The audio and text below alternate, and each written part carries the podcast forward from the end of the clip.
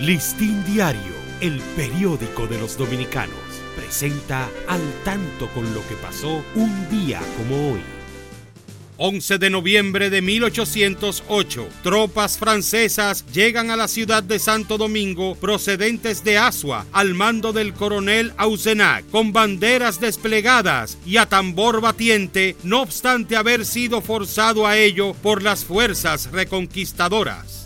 1868, la Sociedad Cultural La Juventud se instala en la ciudad de Santo Domingo.